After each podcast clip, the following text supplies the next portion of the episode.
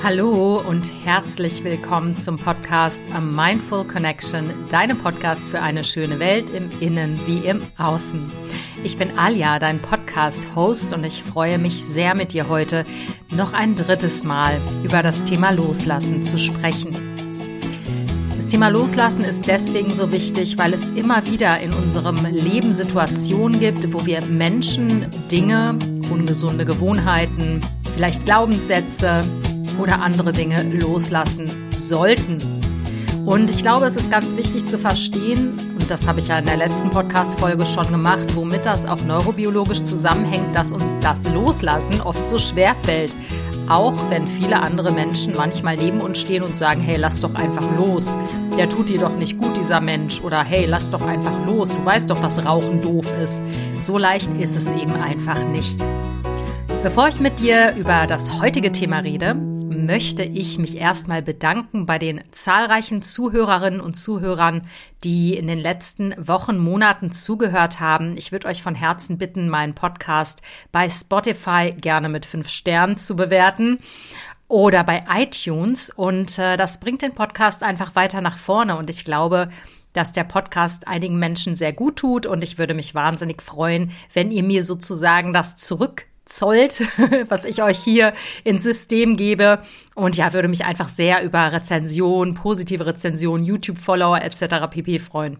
So viel erstmal dazu. Wie du weißt, beschäftige ich mich mit Themen der persönlichen Weiterentwicklung. Ähm, insbesondere geht es vor allen Dingen um Themen der Beziehung, Berufung, Stressresilienz und Kommunikation. Und wenn meine Stimme sich heute ein wenig hm, heiser anhört, dann hat das den Hintergrund, dass ich heute ganz, ganz viele Trainings gehalten habe zu den Themen Kommunikation.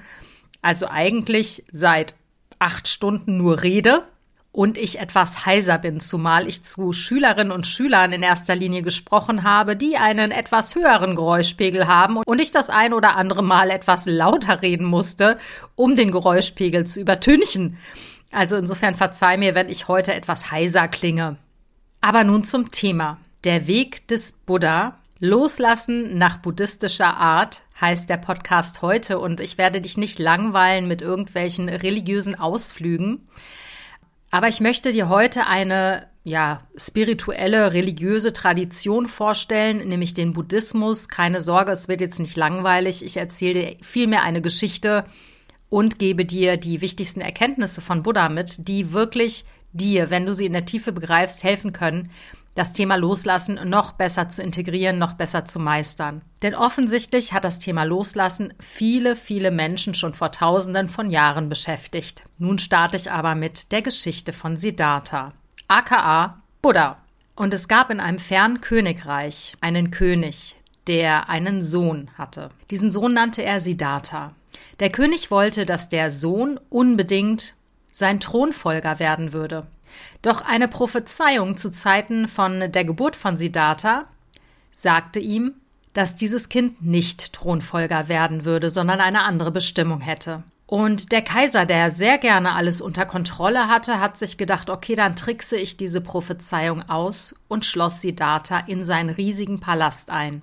Es gab in seinem Palast nur die schönsten goldenen Teller.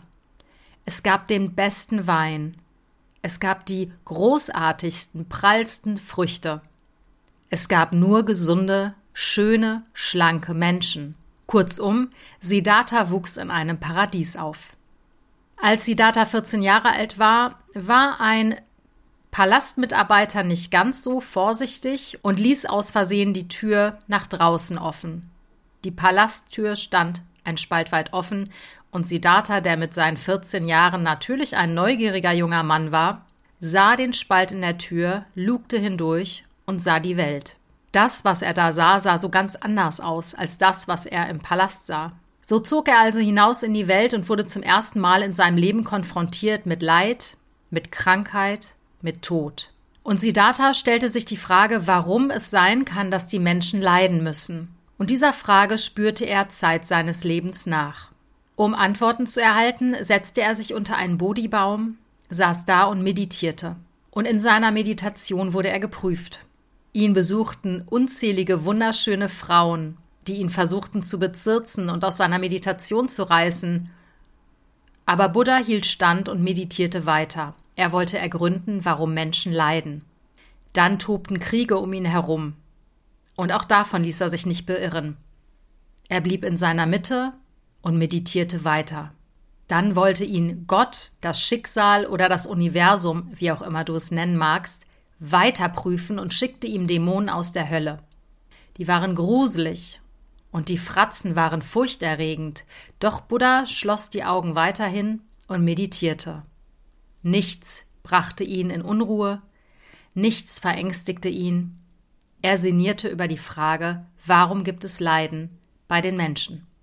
Und irgendwann hatte Buddha die Erkenntnis. Und über diese Erkenntnis von Buddha möchte ich heute mit dir sprechen. Denn auch wenn diese Erkenntnis vielleicht schon vielfach gehört wurde, wenn man vielfach sich überlegt hat, na ja, das weiß ich doch eigentlich, was ist denn daran etwas Besonderes? Wenn man diese Weisheit, das, was Buddha entdeckte, wirklich kriegt, wirklich an sich herankommen lässt, dann bist du frei von Leid. Und Buddhas erste Erkenntnis war, alles ist im Wandel. Alles kommt und alles geht. Ja, ist das nicht blöd? Wenn ich frisch verliebt bin, will ich doch nicht, dass das geht. Das kreiert dann doch Leiden, oder?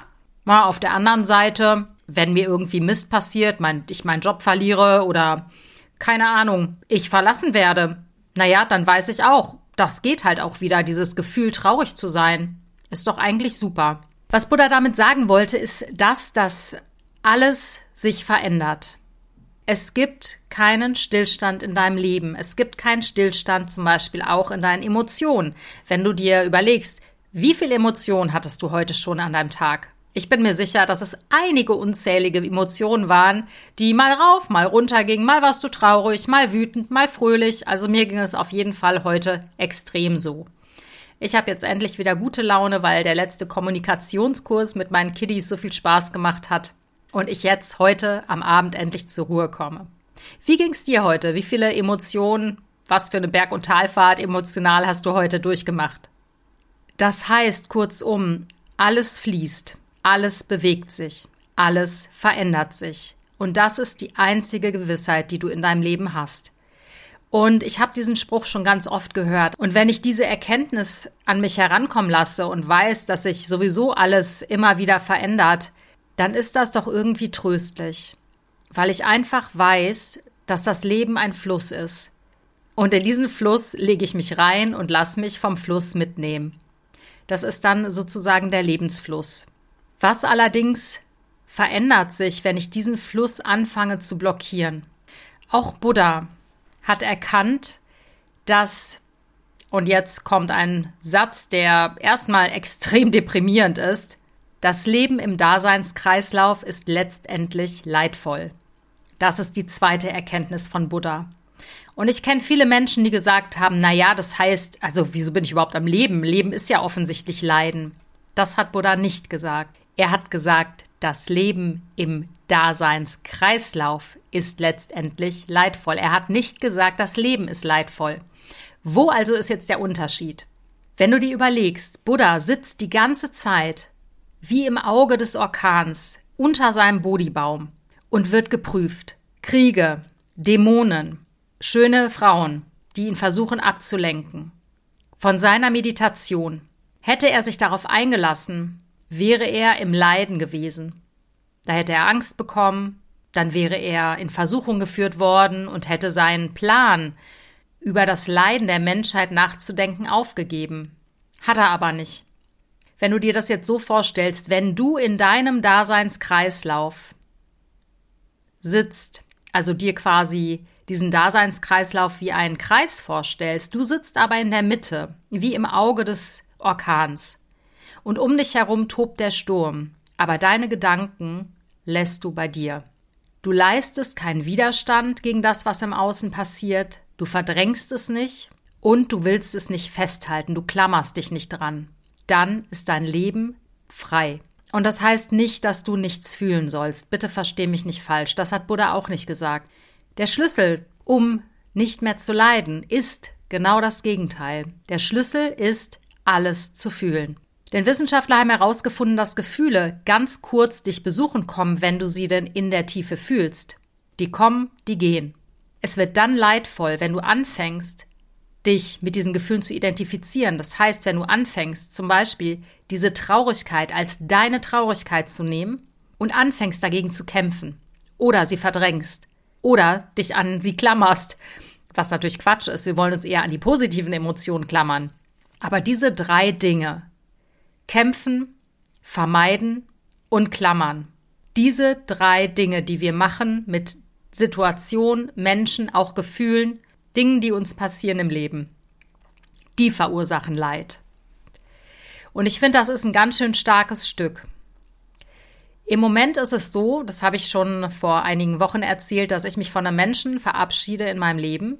Und natürlich kommen allerhand Emotionen hoch. Ich bin auch nur ein Mensch. Ich fühle es natürlich auch. Und früher wäre ich ganz anders damit umgegangen. Früher hätte ich mehr gearbeitet, vielleicht wäre ich mehr ausgegangen, hätte ich mich mehr abgelenkt. Das macht man so, wenn man ja jemanden loslässt oder eine Situation loslässt, richtig? Man lenkt sich irgendwie ab. Das heißt, man verdrängt oder man kämpft dagegen an. Du kannst auch dagegen kämpfen, indem du sagst, nee, das will ich nicht haben, deswegen amüsiere ich mich jetzt. Also wenn du in diesen Krampfkampf gehst, oder du kannst sagen, okay, ich will den nicht loslassen, ich will den Job nicht loslassen, ich will die Situation nicht loslassen, ich klammer mich da jetzt fest. Also wenn ein Gedankenkarussell zum Beispiel wieder eintritt und du ständig über diese Person nachdenkst oder über den Job oder was auch immer. Das ist das, was Leiden kreiert. Wie ich das jetzt im Moment mache und wirklich versuche loslassen als Praxis zu sehen, das wirklich zu praktizieren, ist, wenn ich merke, ich fühle Anspannung in meinem Körper und das ist das erste Signal dass irgendetwas da ist, was ich nicht fühlen möchte, dann nehme ich mir die Zeit und meditiere über dieses Gefühl. Ich spüre in meinen Körper. Ich schaue, wo ist das Gefühl, wo befindet sich das gerade. Ich lasse dieses Gefühl kommen und sehe auch, was unter diesem Gefühl liegt. Und ich lasse es an mir vorüberziehen.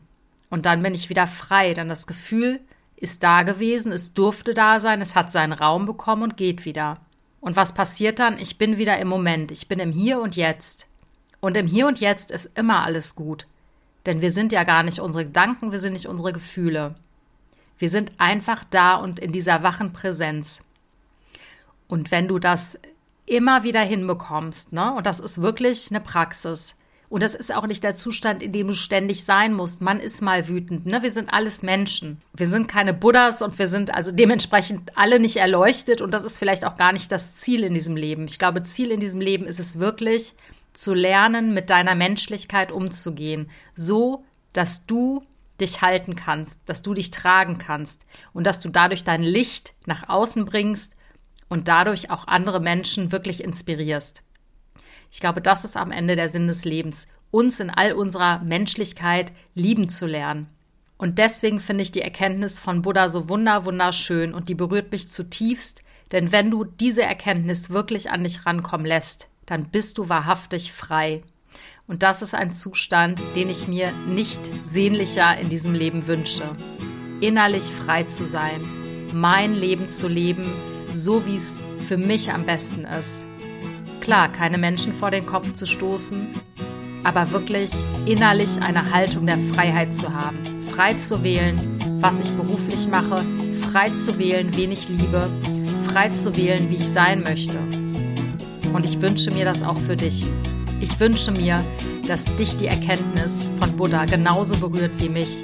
Und ich wünsche mir, dass sie dir als Anker dienen kann, dass du alles fühlen lernst und loslassen lernst. Ich freue mich sehr, dass du zugehört hast, dass du gelauscht hast. Wie gesagt, abonniere meinen Kanal bei YouTube, bewerte meinen Podcast bei Spotify und wenn du ein Coaching willst, komm gerne vorbei unter www.mindfulconnection.de. Ich freue mich extrem auf dich und ich freue mich total darauf, mit dir zu arbeiten. Alles Liebe und bis nächste Woche, deine Alia.